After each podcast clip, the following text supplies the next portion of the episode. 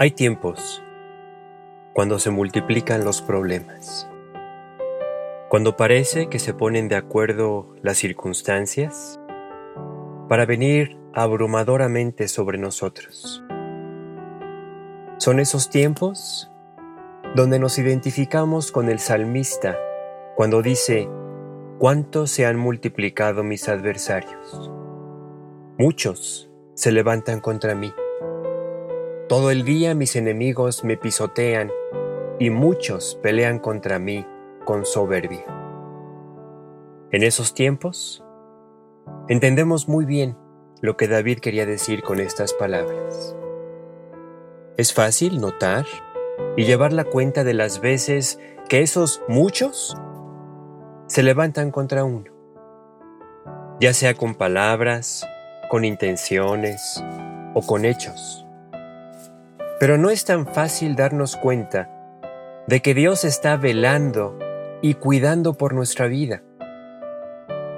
Aunque muchas veces somos conscientes del cuidado de Dios sobre nuestra salud, sobre la provisión, etc., no hay duda que muchas de estas circunstancias que llamamos problemas, que llamamos dificultades, que llamamos tribulaciones, las atravesamos favorablemente solo por ese detallista cuidado del Señor, que a veces ni siquiera nos damos cuenta, ni siquiera nos enteramos.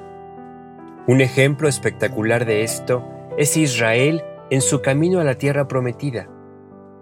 Dios tuvo un cuidado extraordinario hacia ellos, no solo en las adversidades, los problemas, las necesidades o dificultades que veían.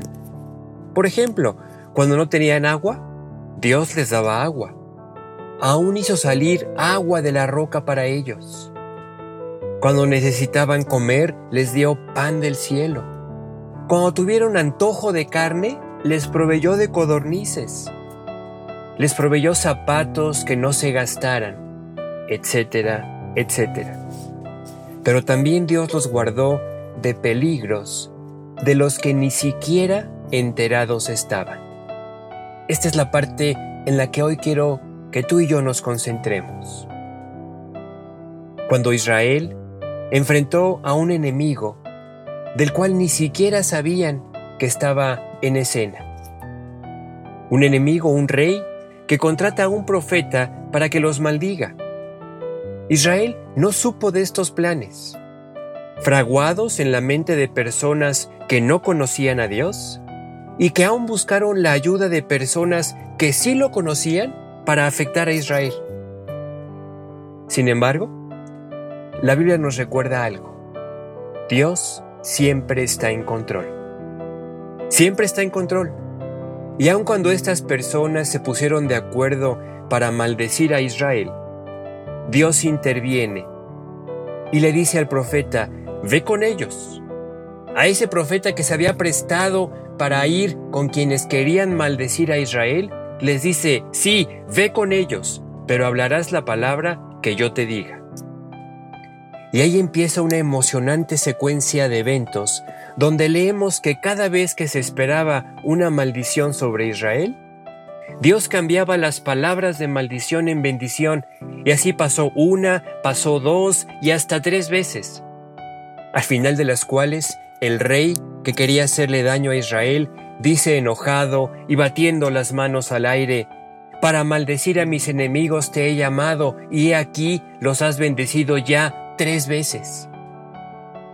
Impresionante. ¿Y sabes qué es más impresionante? Te repito, de todo esto Israel no se enteró. ¿No te alienta saber, recordar, que Dios está pendiente de tu vida? Al paso del tiempo, Dios le permite a Israel mirar a través del espejo retrovisor y ver esta experiencia hacia atrás y les dice, y Jehová tu Dios te convirtió la maldición en bendición porque Jehová tu Dios te amaba. Qué palabras del Señor. Yo te animo a que descanses en ese amor de Dios por tu vida. Él pelea por ti. No solo las batallas que ves, sino también las luchas que ni conoces, como nos lo enseña esta historia. Que Dios te bendiga.